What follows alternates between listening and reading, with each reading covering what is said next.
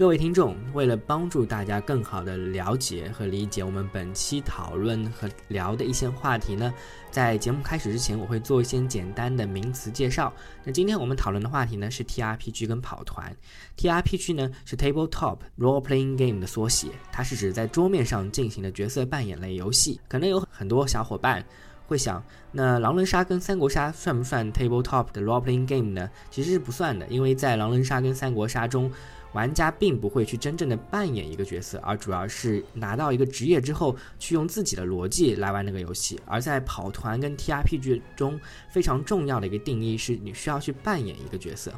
那今天我们也会聊到几个比较知名的 TRPG 的游戏，那比如像 DND 是我们聊到最多的，它在中文翻译呢是叫《龙与地下城》，就是 Dungeons and Dragons。它呢是 RPG 的起源以及最热门的系统。在种族等设定上呢，严重受到了魔界的影响，是全世界范围内最流行和最被广泛认知的 TRPG 游戏规则，没有之一。在 DND 中呢，我们的主持人被称为 Dungeon Master，地下城城主被称为 DM，也是我们所说的 DND 游戏中的主持人。这里也要再次说明一下，在一般的 TRPG 中呢，会有四到六名的玩家，包括一名主持者，主持者会在全程。帮助各位玩家更好地进入到角色的扮演过程跟游戏的剧本规划中。另外一个我们提到的游戏叫 COC，也就是 Call of Cthulhu，克苏鲁的呼唤。它以克苏鲁神话为背景，采用基本角色扮演的方式进行桌面游戏。那它跟 DND 相比，更加侧重于游戏的推理跟探索。玩家的角色通常被称为调查员。在 COC 中呢，也引入了一个非常重要的概念，就是散值、理智值。当理智值掉到最低的时候，角色属性就相当于会进入癫狂状态，也会失去游戏的继续的可能性。在 COC 中呢，游戏的主持人员被称为 Keeper，也就是守密人，简称 KP。最后一个游戏我们提到叫 WOD，World of Darkness，是白狼 White Wolf 的招牌系统，背景为有奇幻生物存在的现代社会，以灰暗的色调和背景为特色。系统上呢，更加强调内心的斗争，而不是单纯的冒险战斗。在这类游戏中呢，主持人被称为 storyteller，也就是叙事者。所以，黑暗世界为背景的这一系列 TRPG 被通称为叙事系统。以上资料呢，来源于百度百科、萌娘百科以及黑暗世界奇幻修士会，最后还有知乎的一些资料。接下来就有请大家收听本次节目《地下城的呼唤》。欢迎各位听众收听对讲机第十期节目。突然间跳到第十期了，我也不知道为什么，前面几期可能会切好几个吧。然后今天我们邀请到的嘉宾是资深的跑团玩家阿修同学。那阿修同学做个简单的自我介绍啊，大家好，我是修，我是嗯北京幻想会组织里面一个老玩家，因为啊玩玩跑团已经很多年之前的事情了，也玩了好几年。今天突然被抓来这个做这个视频了。做这个电台了，感觉有点受宠若惊。哎，今天我们就会聊一下跑团、TRPG，还有 DND，还有其他一些跑团模组的故事还有介绍吧，让大家可以通过我们的播客，可能领略到一点就是跑团这个非常有意思的桌面游戏的类型。反正我们今天聊 TRPG，我对于 TRPG 的了解啊，就是我之前玩桌游，但我应该是先知道 TRPG 这个东西，然后才知道桌游的。因为我小时候是看那个龙枪，嗯，还有冰封谷长大的，嗯，对，然后但这两个东西不大一样哎，一个有很重的剧情在里面，一个基本上就是玩儿啊。对于我们来说，这只是小说而已啊。不，桌游能有什么小说？呃，桌游肯定没小说，对，桌桌游是没小说，桌游就是游戏嘛，就是你聚会游戏嘛。嗯，但是我是最先看的奇幻小说，因为是大概是在零一零三年那段时间，就有国内有个公司叫第三波。游戏公司叫第三波，代理《博德之门》的。然后他代理《博德之门》之后，同时又引进了很多这种奇幻类小说。奇幻类小说哦，我有一部很喜欢的奇幻类小说，不过不是常规的，是《龙族》，是韩国的李荣道写的。我看，我看，我看，我我最喜欢的是那部小说。我我我也看看过那本，他就出了几本就没了，也是第三波出的，他出了几本就没了。他出齐了啊！你出出齐了？出齐了，完结了。他后面还出了一个 online game，就是我那个 online game 当时还是挺火的。啊，是，就是因为他出了那个游戏，然后他代理的那个第三波后后面怎么样，我就不知道了。啊，第三波反正发生了一些事情，就就最后好，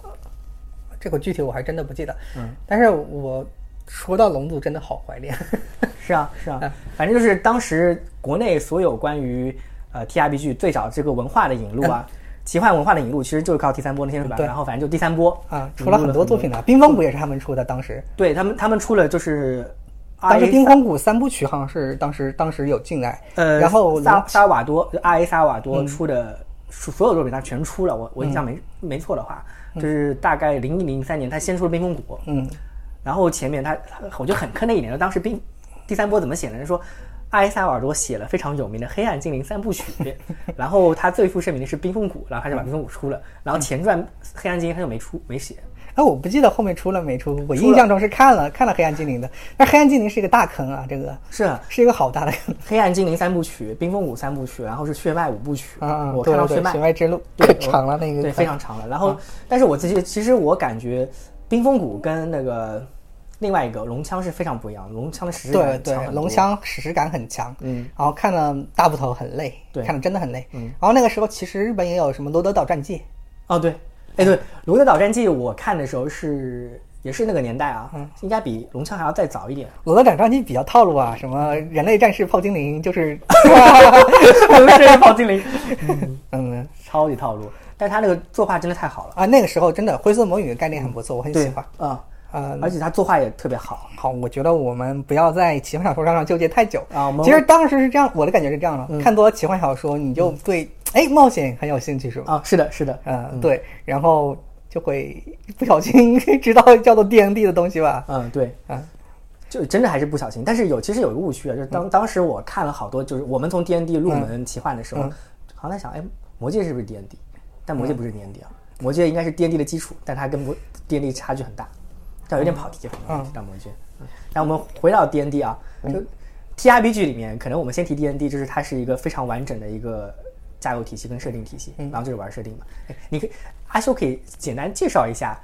就是 T R P G 里面，你我们因为今天要跑聊跑团嘛，跑团怎么玩的？大概有几个人，然后有什么样的角色设置，然后这个游戏怎么展展开？对，我得讲很多东西。嗯首先我要讲一点，最开始的一点就是，呃，我我得讲一讲我自己的故事，就是我当时想跑 D N D，嗯。入的北京跑团圈，嗯，但是呢，一入门呢，即被带到了白狼 W D 的世界，白狼 W D，嗯，W D 的世界，然后跑了很多时间的黑暗世界，嗯。黑暗世界跑团，然后再去跑 D N D 的时候，有一种极大的不适应感。嗯，所以如果说要聊 D N D 的话，我发现我没有太多东西能聊。好好，我们就不，因为它是个影子嘛。没事，嗯。啊，好，那我们说到我们跑团啊，跑团其实是这样的，跑团大部分人都觉得，哎，这个大家坐在一起去聊一个奇幻冒险故事，那么有角色分工了，有一个在 D N D 里面叫做地下城主，叫 D M，嗯。还有其他的系统里面叫的东西都不一样，叫 S T，那个黑暗世界叫 S T，然后 C O C 里面叫嗯 K P，那。这个人就是讲故事的人，他负责呢先找到一个故事背景或者自己设计一个故事背景，然后剩下的玩家呢，嗯，这个玩家数量就不限了，就是有一个人单人团，也有三四个人的团，但是更多就不合适了，因为玩起来节奏太慢，大概是两个到五个人的一个游戏吧。然后大家坐在一起，负责做玩家的人呢，就要做一个人物卡，你脑子里面去想符合 ST DM 或者 DM 给你的一个剧情剧情剧本里面的一个角色。如果今天我们跑的是一个 D N D《龙与地下城》的这样的故事的话，那往往他的职业就是什么战士啊、法师啊、牧师啊、那个武僧啊、盗贼这样的一些常见的常见的职业。你要想你。他会给你一个等级限制，每一个模组都有等级限制，大家等级要差不多，不会说有人特别强、特别弱，每个人要平衡一下。特别是 D N D 啊，它要平衡一下个人的战斗力，因为 D N D 很讲究战斗，所以它里面会有很多场遭遇，就是你们进行一个故事，比如说你们今天在一个城市里面接到一个悬赏通告，要去城，要去一个洞穴里面、一个地下城里面去打败一个邪恶的兽人法师啊什么之类。比如他在他在兽人法师在在一个邪恶的一个巢穴里面正在召唤不死亡灵大军，类似这样的东西吧。然后你们接到一个这样的悬赏通知，于是你们就组成了一个队伍去讨伐他了。所以呢，你们要考虑到你们战力，不能几个人都是战士吧，或者几个人都是弓箭手，然后呢要盗贼呀、什么法师啊这样的破除陷阱啊，或者是知识类的人，然后组在一起形成一个嗯、比较健全的一个队伍，然后去跑嗯、这个模组。这个是 D N D 里面最常见的一些东西，就是战斗很重要，然后大家的职业分配要要兼顾啊，是这样一个情况。你想想看，Goblin Slayer，就是那个哥布林杀手里面最开始他们进哥布林洞的时候，对对对对就是一个战士，一个武僧，一个牧师，牧师。一个法师，啊呃差不多，这这是很挺基础。弓箭手有一个弓箭手，有个牧师，有有一个嗯，哎，有个僧侣什么之类的，矮人什么之类的，大家种族也不一样。对，然后嗯然后这些东西丢骰子丢出来的嘛，你们叫骰子还是叫骰骰子骰子。骰子啊丢骰子都丢出来的是吧？嗯，对，不是不是不是这样，嗯，属性啊，我说属性是。属性是勾点，勾漏点点。我们的勾点就是一般来说，你你会根据你的团，比如说今天我们是个新人团，大家都是一级，一级人物有多少点点数，它是有规则书上去写的。哦然后根据规则书上呢，你就开始分配你的属性点数，就跟我们传统玩玩很多游戏一样的。它点数是这样的，D N D 里面是你点数越高，你需要你的点数越高，你的加值就会越多。比如说你有个十几力量，你有个八力量还是多少力量？你说正十四力量是正常人吧？我都忘了，因为很久没玩 D N D 了啊。就是力量是正常人，当然你加多点力量的话，你在做一些攻击的时候，你要判定会有加一。就我投资，比如投出五加一就是六，就是它每到一定数值以上它有调整值嘛。所以说你的你到到后面购点会越来越多。骰子，我先解释一下，骰子就是一个多面的骰子，叫骰子。我觉得我们刚刚介绍介绍完人卡以后，再再来讲一些其他设备吧。嗯，好，好，首先是人卡，人卡就是你要想象你是什么职业，嗯，你根据 D D M 给你的一个等级、一个等级、一个背景，比如说你们这一次跑的团，大家都是很有钱的人，你的金钱就会比常平常会多一些。然后有的人，比如说武僧修了贫穷誓言，就是你一分钱都不能有。然后你根据你的人物背景，你会把你的人物长什么样、什么种族、什么职业，然后多少岁，然后有什么装备，全部写在卡上。每个人要建一张人卡，建完这张人卡呢，然后要跟呃呃 DM 去去讨论一下这个东西合不合格，然后还会有潜在一些东西，这个潜在东西我们后续再嗯 WOD 嘛稍微说一下啊。然后除此之外呢，然后大家就会有骰子来投。就是准备一个工具叫骰子，嗯，骰子这个东西是这样的，就是当我们做很多事情的时候，我们需要投骰子来决定成功还是失败。你的骰子点数，比如说这个东西很困难，那你要投到数字高于多少？然后你的你有的时候你要投好几个骰子，就是物理随机数产生器。对手上拿一把骰子。然后 D N D 的骰子，游戏里面就是 T R P G 的骰子很特别，就是我们常规见的骰子，有的地方叫骰子，打麻将的时候常见，嗯对就是六面的骰子嘛。但 D N D 的骰子里面主要用的是第二十，就是一个二十面的骰子。二十一到二十是吗？啊、就是上面是是零零到零零到十九，零零就是大成功，就是二十嘛，嗯，就这样的。有的游戏呢，比如说 WOD 你们喜欢投第十，就是十面投，嗯。然后还有八面投，还有嗯嗯八面投、十面投、六面投、四面投，就这样还是这样的。反正我我我们简而言之啊，就是说 D N D 就是一开始我们会创造角色，其实跟普通玩网游差不多，对。就是它有一个机械化的创造角色的过程。对，然后 D M 就是我们的城主，或者说是这个游戏的剧本家，嗯，会给你一个剧本，然后啊指引每个玩家去走剧本，但是剧本里发生什么样的事情是随机产生的，大家可以这么理解。对，差不多是，我觉得是城主安排的。城主安排的哇，这城主全对是老大，，就比如说城主里面他安排了有四五种遭遇，对不对？嗯那今天晚上他会投个骰子，嗯、你们遭遇有没有遭遇？然后有遭遇，他又会投骰子，你遭遇了什么？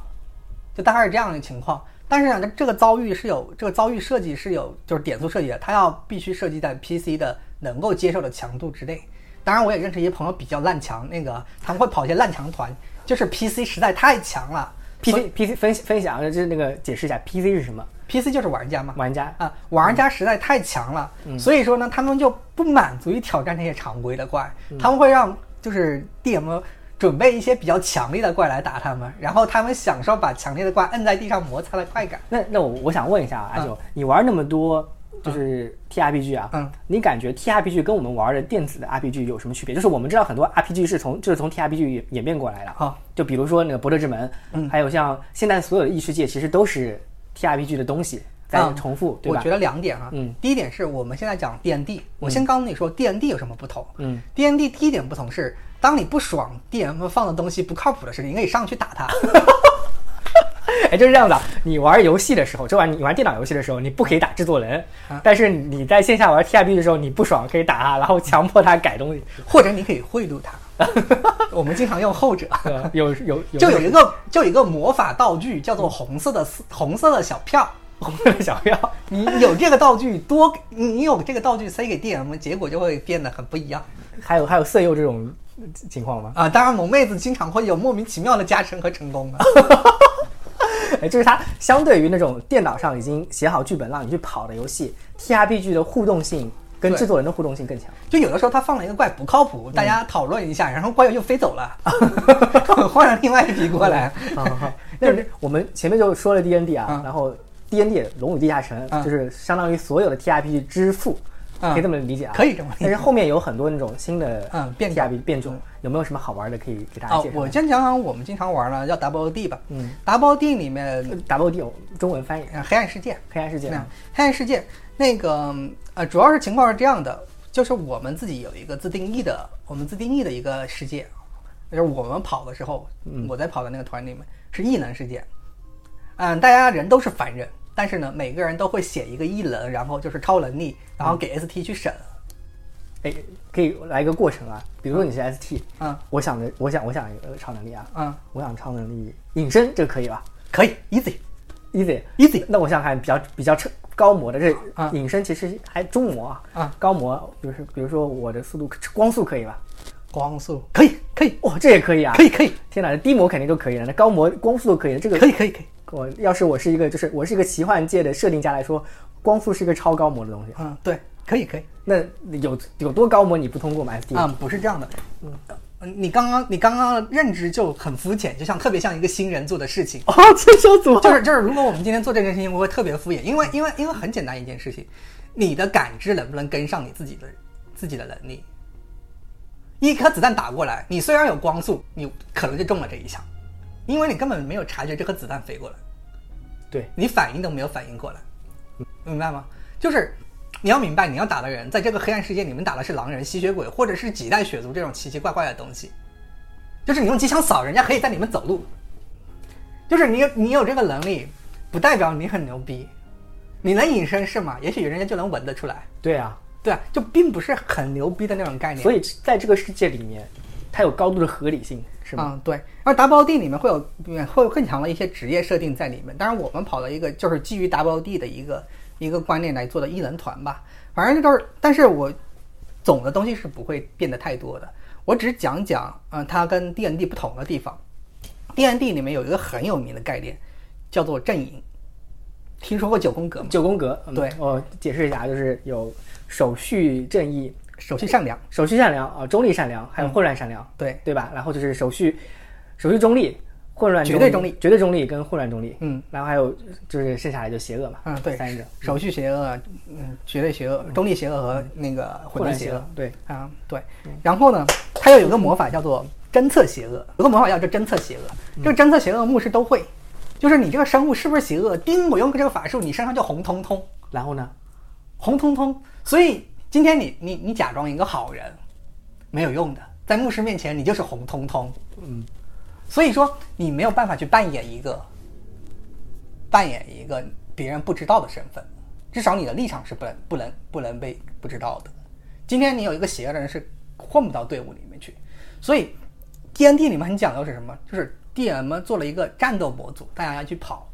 把这个战斗给结束掉，通过各种战术把它打掉。但是 W D 还有 C O C，就是那个 C 克苏鲁克苏鲁神话另外一个系统里面，它里面就没有这个这种阵营阵营类的东西存在，也没有相应的魔法，所以玩家里面很多事情都是自己脑子里面去想，就是真是假要自己去判断。比如说在 D N D 里面，一个一个角色一个敌人对你有敌意，你你你是战胜良这么，你侦测邪恶，他是邪恶，你把他干掉就行了。或者你知道他是邪恶，你必须去上他，因为你是个牧师，你就有守戒什么之类的。这里我们要说到阵营这个事情，要给听众解释一下，就是你在玩这件游戏的时候，你是扮演角色的，对不对？对啊这个扮演这个概念非常重要，就是因为你在扮演这个角色，如果角色设定是你是个好人，你就要假装你是个好人，然后你就要去消灭邪恶的东西。大家有这个概念？大部分情况下没有这个问题，但是有一些职业有问题，比如说像骑士、像圣圣骑士或者是牧师，他们在信奉某个神的时候，就对另外的神是有明显的抵触的。你既然信奉了神，你就必须去打击邪恶，或者邪恶就必须去对抗正义。所以，当你当你知道一个生物在那里，你又侦测出它是邪恶的时候，你不管你玩家多么不想去战它，你都会去战去战它，不然你这个人物就不符合所以这是 T R P G 里很很重要的概念，是扮演扮演嘛。扮演，你在假装你是个角色，然后你要根据这个角色设定的符合逻辑来走，对不对？对，然后除了 D N D 之外，你像前面提到的黑暗世界，还有克苏鲁的呼唤，就没有这部分扮演你到底你的定位是什么样它有很多扮演，但是它没有阵营限制你。嗯当没有阵营限制你的时候，你就发生一个有趣的事情，就是第一，你的假扮、你的你的伪装会更加成功，因为我们在做我们的团，我们那帮团都是老 PC 了，就是我正好进了一个特别老坑的 PC 群里面去，哎呦，哎啊、没有阵营的扮演会怎么样呢？第一点是我们终于可以放开心思去做坏事儿了。终于做真实的自己了，是吧？嗯，不是这样的，也不一定是做坏事儿，但是这件事情很有意思。我打一个比方啊，嗯，在我们异能团里面，这个世界很残酷的，或者就不像 D N D 里面那么伪光正，大家的目的很一致，大家可能每个人目的都不一样，杀死那条恶龙，就是嗯。首先要保证我自己这个人物活下去，嗯，这个就是这个就跟 D N D 不一样，D N D 可能很多人都是为了去杀掉一个反反派邪恶的东西，他对自己是不顾生命的，要不然这个团就没结嘛。但很多人是要生存下来，生存下来做很多事情就不一样了。比如说前面有一个很危险的地方，我们互相看一眼都觉得那儿很危险，于是我们就开始互相互相吹捧对方，怂恿对方去了。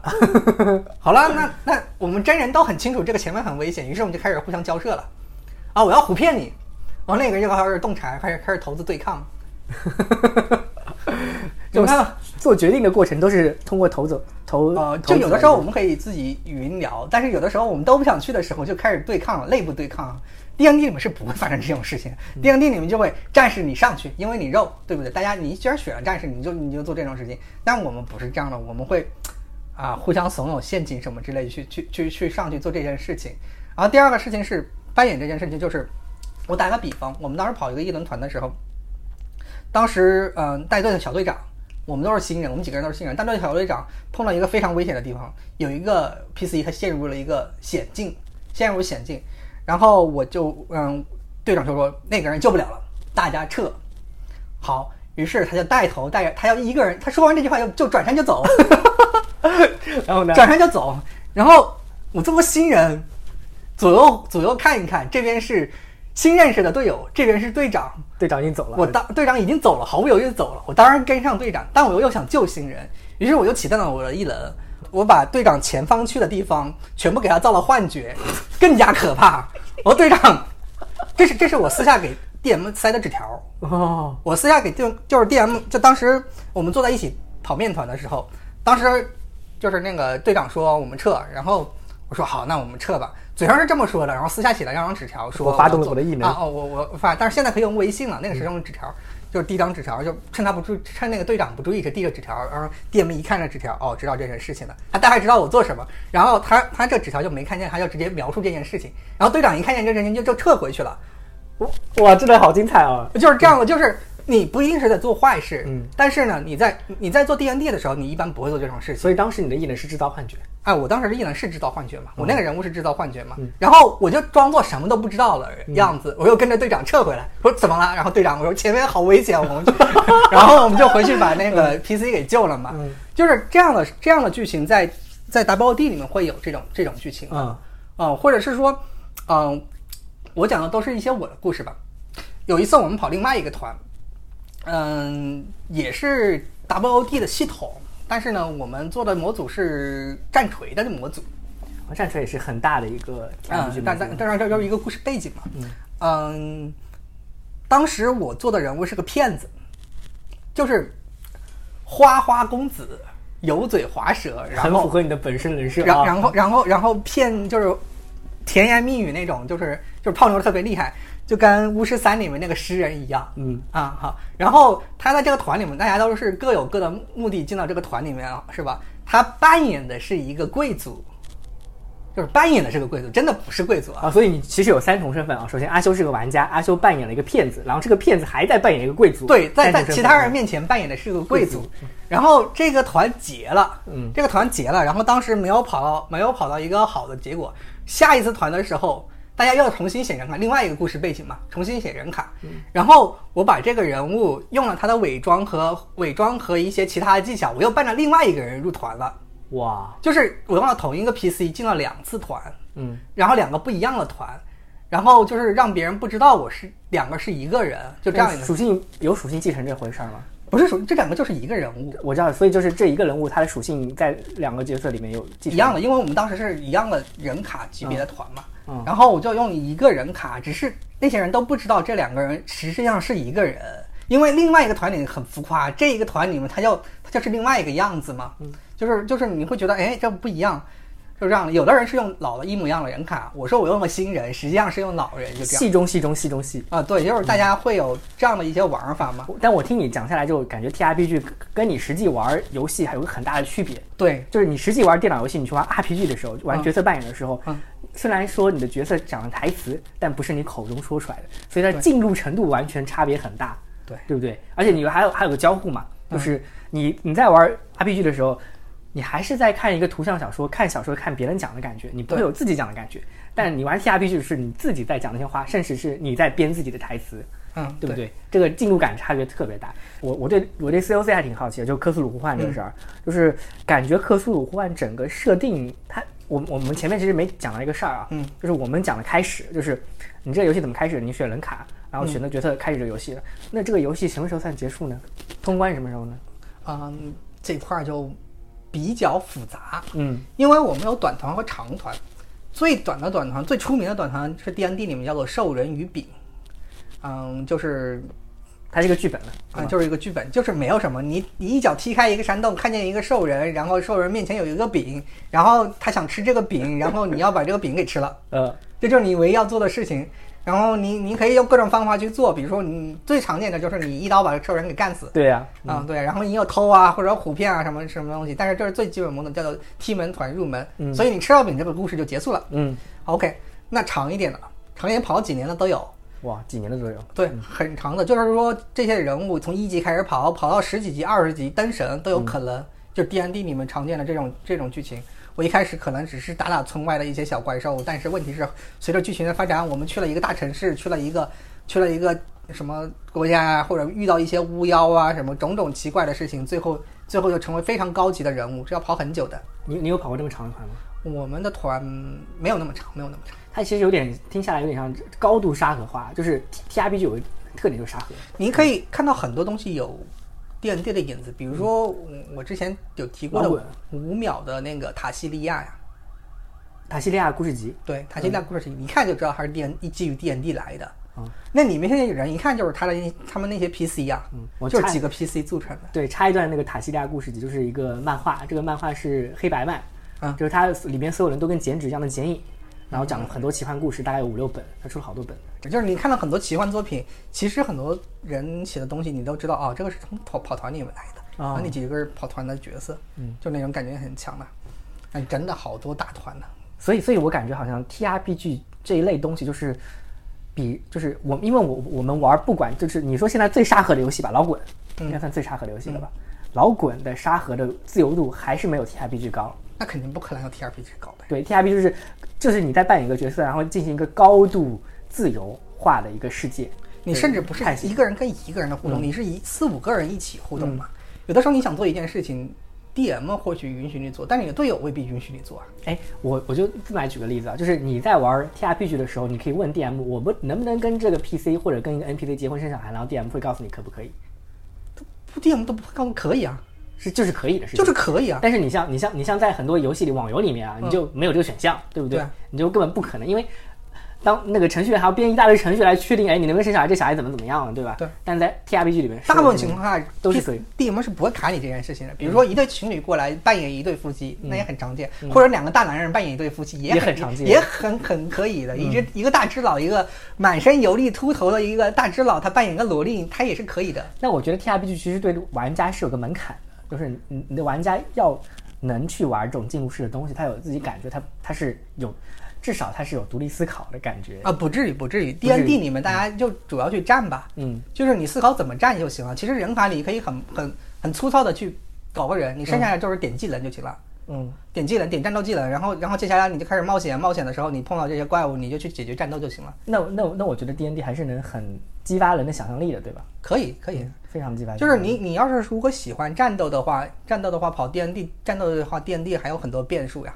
啊，就你经常有我们讲一个叫做 R P 啊，就是人扮演啊，嗯，有个很重要一点就是，人物扮演，嗯嗯，很多时候我们碰到一个这样的问题，就是这个怪兽，你面前蹦出一个怪兽，我作为玩家，我很清楚它是什么，但是我游戏里面的角色完全不知道这是啥玩意儿。对对，会这样。我经常会碰到这种情况，所以说这个时候我们会有个概念叫超游，就是就是这个玩家扮演的角色瞬间就做出了正确的应对，嗯，这个人物完全没有道理的就知道怎么对付那个家伙。哎，我举个例子啊，就是比如说你打一个吸血鬼，嗯我们我们超游了，就是你在角色里，你在游戏的角色其实根本不知道吸血鬼怕十字架这个事儿，但是因为我之前的所有的知识都告诉我是，因为我作为玩家本身我是知道吸血鬼怕十字架的，然后我就把十字架给拿出来了，这就是一个超游的例子，对不对？嗯，甚至没那么夸，没那么夸张。打个比方啊，你看到一个黑色的影子快速的飞了过去，它是人形，然后呢，人形在黑暗之中，然后你闻到空气中有一股什么什么味道，对不对？然后这个时候你会说，哦，这个玩意儿速度还有现在符合的我当前人物等级可能会遭遇什么什么怪，然后这个怪大概应该是这个怪，嗯，就有些强的 PC 就可以大概能推出来是什么怪，就是 DM 稍微描述一下，嗯，然后接下来就开始做这件事情啊，这个怪怕什么东西，我们准备好就行了嘛。对啊，嗯，但是实际上这个人物真正的人物只看到一个黑影飞过嘛，大家根本不知道，对，哎，他等等级那前面是什么东西他都不知道，嗯。是敌是友都不知道，这个时候就不应该是这样的一个反应嘛，就可能我又有防御，但我完全不会针对性，对对，这就叫超游嘛。嗯，超游超游很普遍，大家要注意扮演的时候就要就想办法把超游拉回来。对，对，要抑制超游这种嗯，事情的发生。前两天我看那个 COC，就是广州有一个嗯 KP，就是 COC 的一个那个组织者，就是对叫 DM DM 这样的人物嘛，他有在 YouTube 啊不是有在哔哩哔哩上做了一个视频叫树棺材，就他那个 PC 当时看到有人穿那个特别奇奇怪怪花花绿绿的衣服，然后他要能不能想到什么呢？他投了个灵感，灵感没有过，真正就知道那个人穿那些人穿的叫做寿衣。兽衣，就是那种死人穿的衣服，烧纸烧来的衣服嘛，嗯嗯寿衣，但是没过，没过这个人就得不知道，嗯，就即使我 PC 很清楚不知道，那他就想尽一切办法让这让里面那个人知道嘛，所以他得在后面几个章节里面再找一个机会，哎，有个地方他看了一个地方那个东西正好激发了他的灵感，于是电影再投一次就过了，过了才能过，不然的话一直就想不到这件事情。虽然人很清楚，就是很憋屈啊，但是你要设计合理的方式让别人知道真实的剧情，会扮演的人就会用就会用一种合适的方式来解决问题啊。哇，这好考验，就是你你，因为你跟我讲的事儿，就是我还是有点懵逼的，因为很多里面其实很多呃术语是吧不懂术语还是不懂的，对，嗯嗯。但我自己是对 COC 还是很，就我们前面讲啊，大概有一个剧本，那个 D N D 的剧本，我们我们还能讲得通啊。那嗯 COC 的剧本终点是什么？其实我对于克苏鲁的呼唤的剧本的终点，我是很很存在很多疑惑的。嗯我对于克苏鲁的剧本的概念，或者说是之前的认知，嗯他们说有就是我看我是侦探这个美剧的粉丝，他们也说侦探第一部是就是一个克苏鲁剧，克苏其鲁剧其实是这么说吧，嗯啊，理论上来讲啊，嗯，理论上来讲，那肯定是车方克苏鲁。理论上啊，你你看过侦探那个剧吗？我没有看，嗯就是理论上你要撤防克苏鲁，但实际上是不可能的，因为对啊，克苏鲁的呼唤里面那个邪神叫克苏鲁，是一个超级强烈的邪神。我我就不根本不知道有任何剧本能说你你要能把怎么把克苏鲁干掉，这个事情是不存在的嘛？对，是不存在的。嗯然后呢，呃，还有一点是什么？还有就是克苏林里面就是一般人，一般人玩家是扮演叫做调查员，对，危险调查员，调查呃，就类似于侦探这样嗯的角色，会有一些传统的，比如说医生啊、侦探这样的职业。但是呢，那个规则书里面是有法术的，嗯，是有法术，是有一些法术啊、召唤什么之类的。你可以说你后面打到后面应该是怪力乱神、激光炮，那那那类似于法术乱丢那种感觉。但是我从来没有见过跑这种团。没意思了呀。就就是 COC 虽然设计了这些法术，但我从来就没有见过有人跑那些团，大家都跑的是侦探团。嗯，侦探团你的时候，你的人的能力是很有限的，你就是一个凡人，然后里面放的那些怪物都是很强的呀，都不是一般人能干得掉的那种，所以大部分时候你会觉得很无力，无力，对啊，我我完全完全没法对抗。我我自己设定，要是我去玩克苏鲁，我见到那些怪物只有一个方法，嗯，跑啊，跑啊，对啊。就只有跑啊。然后你要是丢丢出来骰子，你跑不掉，不是死了吗？这鼻子就死了呀。但是是这样的，克苏鲁里面结团一般常见的两种情况，第一种是玩家上去逃掉了，啊，第二种是玩家疯了。那那正规的 K 那个 PC 最后结束也一般是这样，就是隐退了、逃掉了或者疯了。当然也有死啊，死了就算 bad end 吧，疯了疯了也算好 end 啊，就是这样的。你见到邪神的话，你第一眼看过去，你的理智就会疯狂掉，就瞬瞬间没了嘛。就是嗯，在 COC 克苏鲁呼唤里面，除了我们生命值一样，还有个理智值。散嗯，对 S A N 的嘛。你不管碰到什么奇怪的事情，你都会掉一件散，就是疯狂。当你理智值掉到一定数值低了，你就会疯。开始呢会有一些精神病，然后随着你的疯的程度越来越高，最后你就会不可控了。不可控了，这个人物活着，但疯了你就没法操作了，就是 PC 就没法玩，你没法扮演一个疯子。这样，其实就是那玩 COC 还是在看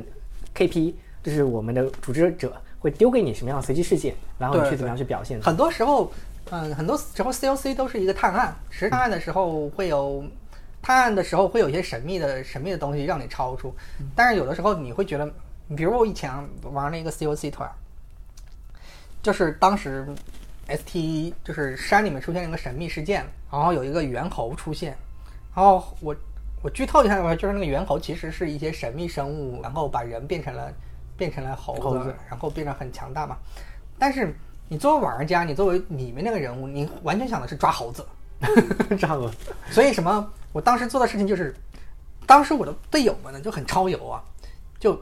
或者是我没有扮演好，因为我的人物上是有神秘点的。按照道理讲，应该过一个什么神秘，过个灵感，你会觉得这是超自然事件，然后才开始什么。但是我们一直没有那个头，所以我就一直在很认真的抓猴子，包括准备香蕉啊，准备大型兽用陷阱啊，或者夜晚侦查，然后防也是防个猴子，你用枪就行了。但是如果你要超游的话，你知道这东西完完全不用对头嘛，人家是有智商的一个怪物，他怎么会被香蕉给吸引，对不对？就是这块儿你们就是这样一个情况，你得有你得有一些东西把你给给转过去，灵感到了，你才会意识到这是神秘事件，非人类的东西来来做这件事情。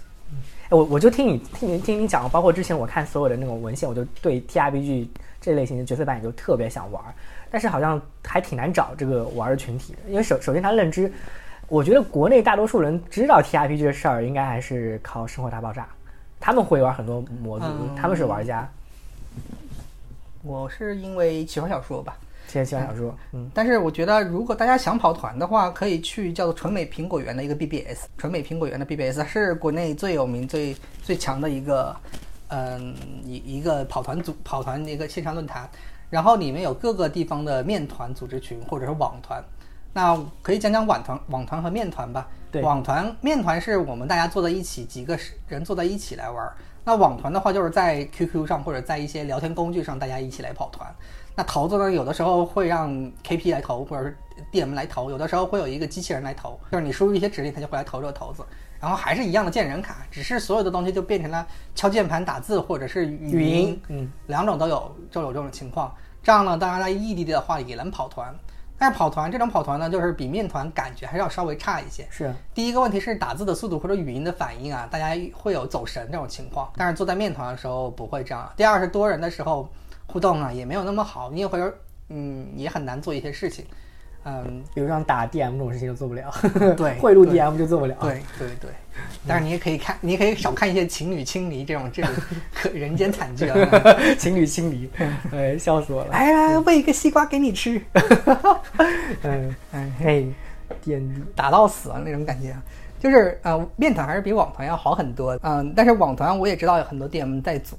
然后，如果大家要入门的话，可以在 B 站上看一些嗯跑团 COC 的跑团视频，很多。有有面团视频吗？哦，面团面团视频频有欧美有有做了好几季的那个，我就一时忘了。但是你可以看欧美的一个面团视频，嗯，那些人扮演真的好厉害。有些人扮演他的那个口技，就我开了一个门，嗯，就《生活大爆炸》里那个谁哇，那做的那事儿很酷哎！啊，对。啊，我觉得我学学学什么鸡叫那种感觉。所以其实玩 TRPG 有很重要一个概念，就是你要扮演，对，然后你要融入进去，把自己当做那个角色，这是很重要的一个基本素养，是吧？我可以其实实际上不仅仅如此，当你扮演的好的时候，DM 会给你加奖励。啊，就比如说你投资是多少，但是因为你扮演的实在太好了，于是 DM 给你加几个奖励头，大家也合情合理。哦哦，这是一个很好玩的一个对，是鼓励扮演的。哎，那我那我想问一下，如因为阿修你也玩很多游戏嘛，嗯，你买电子游戏啊，就是我们一说、一般哦，说，我不怎么玩游戏，我不宅。然后我们来举个例子啊，就是 你买一般 RPG，嗯，就是电脑上的 RPG，嗯，你的好游游游戏的那种可玩性跟 TRPG 来比，你觉得 TRPG 的可玩性，还有包括有趣程度上、进度程度上，你会怎么来排个序？嗯，不一样，就是电脑上游 P RPG 的话，我更倾向于类似于 D N D 那样过关，嗯就是还有很我比较喜欢就是操作性或者是就是实时际操作啊，互动强烈一些的。但是在跑团的时候，我更倾向于一些剧情剧情上的东西，然后或者是解谜更加怎么说呢？就是更加就是剧情更重要吧，这么说。那个剧本很重要。嗯，对你你你的 DM 你的 DM 水平高低影响的很多，啊因为人家只要只有文字没有图片没有视频，你要想带入其中，你自己必须脑子去想。这个 DM 对于他的世界的解释非常非常的重要。对，你们有条件的话可以看看视频嘛，这里我就推荐一下掌柜的那个树棺材。其实大多数人，我我说了，就你不看第三波的奇幻小说，嗯，你不知道龙枪，不知道冰封谷，不玩博德之门，嗯你对 D N D 没概念的话，那唯一你基本上能知道 D N D 这个事情的，生活大爆炸生活大爆炸，对，没错，生活大爆炸他们会玩一下，嗯而且他们这个游戏是很好玩的。然后你会你就会想去尝试一下，哎，你你周围有没有人看《生活大爆炸》玩 D N D 的？生活大爆炸，我周围啊，嗯，我周围没有。还还都是还都是通过其他渠道知道 D N D 来玩。是这样的，就是跑团圈子大家，嗯，生活大爆炸的真的很少，嗯真的很少。我们基本上跑团都是这些奇幻爱好者嗯，奇幻爱好者，嗯，啊，对，还都是跟我们这样的看《龙与地下城》类型小说长大的。对对对，嗯但其实现在《龙与地下城》这个东西啊，我我就因为录点其他的，我们再啊扯开来讲啊，没事没事，就是其实对于日式 RPG 的影响非常非常大。对，日式 RPG 所有的勇者斗恶龙嘛，对勇者基本上就是这个这个概念嘛。勇者啊，我们这边的恶龙就是邪恶那边的，正邪两那其实我感觉上，如果你是个游戏制作者的话，嗯，你基本上还是要玩一遍 TRPG，就是它是一个它是一个 RPG 的一个总成。为什么要玩呢？没必要啊。但是我觉得会帮助你理解啊，就是如果你搞你可能理解一下 D N D 系统吧，就是理解一下魔法系统、欧美的一些文化概念。嗯那现在很多游戏都不是这个，就是各种各样的游戏都很多，你不要拘泥于啊，我知道不要拘泥。哎，我在想啊，日本应该也玩跑团的特别多，有日本人跑团很多的，日本文化比我们早啊。嗯，所以，所以我我我现在回过头来看那种异世界这种东西，很多东西就是跑团里的东西了。你不管跑团，你怎么知道那些东西呢？对对吧日日本的跑团氛围比我们早很多的，也好很多。早很多，早很多，然后也好，嗯也好，他们那群比我们入宅早多了。哎，我其实想到一个点啊，就是这是我听漫画就是看漫画这样子来的，就是现因为目前的年代对于漫画出版物的友好度非常的低，就是很多人就根根本靠漫画赚不了钱。然后现在美国有个网站叫 Kickstarter，我不知道你知道吧？是吧 Kickstarter，它是众筹网站，比较早早的众筹网站。然后它它的营运模式就是说，你先不要做这个东西，你先告诉我你要做什么，然后你把你的项目也泼上来，泼上来，然后看看大家会不会投你这个项目。嗯如果大家投你项目，你再做。然后在 Kickstarter 上就诞生，就孵化出来很多漫画，嗯，很多的我好像。还能桌游，好像对对，很多很多桌游从那上面孵化出来的。我觉得这是一个非常好的，就是爱好者去创造自己世界的一种一种途径吧。你有什么 idea，你告诉我们。那我我们其实我们的项目也可以这么做，去做众筹，真的做众筹。但是你要让别人知道嘛，你是说我们电台啊 不仅是电台或者是其他 RPG 的这种方式对对，啊，很正常。哎，中国有什么原创的 TRPG 的模组？有的是啊，像我们刚刚说的那个，我们自己写了那个叫《启示录》的模组，然后包括情，包括无限恐怖。啊，无限无限恐怖不是小说吗？无限恐怖是这样的，无限恐怖、这部小无限恐怖有一部小说，然后当时在日本当时也有连载一个叫做《杀戮都市》的小说啊，《杀戮都市》的漫画，呃两个基本上是同期。Gans，我是我是我是 Gans 的 铁粉，铁粉是吧？超级铁粉，对。OK OK，那个因为啊我知道他们对于无限恐怖前面几章就说是超 Gans 的，对超 Gans。对哦，你这么说起来，Gans 其实也很有非常非常有跑团的感觉。对它它那个很多购点啊，嗯那个装备啊什么之类的，就我们这种升级的概念基本上这样嘛。嗯，无限恐怖是我的朋友在维护的。那个模组啊、那个模组对是比较核心负责人，叶兰州嘛，我很熟。小说小说那无限不恐怖是不是小说，是是那个模组啊。我知道那小无限恐怖跟小模组跟小说有什么关系吗？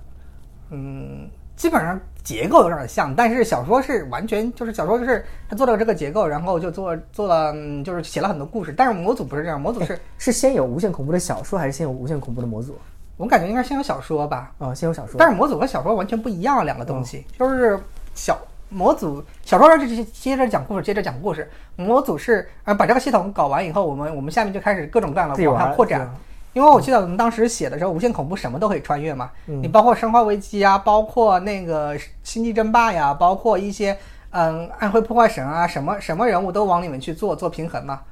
就各种装备都可以进去嘛。我我感觉我可以试一下去当城主，但是我得先把那个城主手册给看完，好好厚一本。真超级厚，跟看个小说差不多了，就基本上。啊，好多，因为那你到时看了再说吧，那阵儿。但是做城主怎么说？城主嗯反正很难做啊。你先去看看一些视频，然后知道城主做什么再说。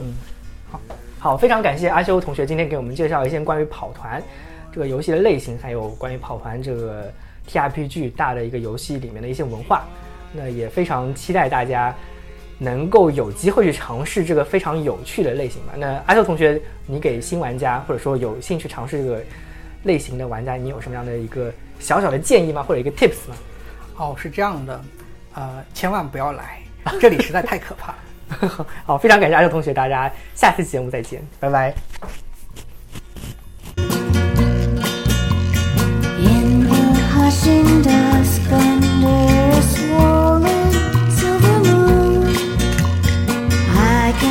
walking.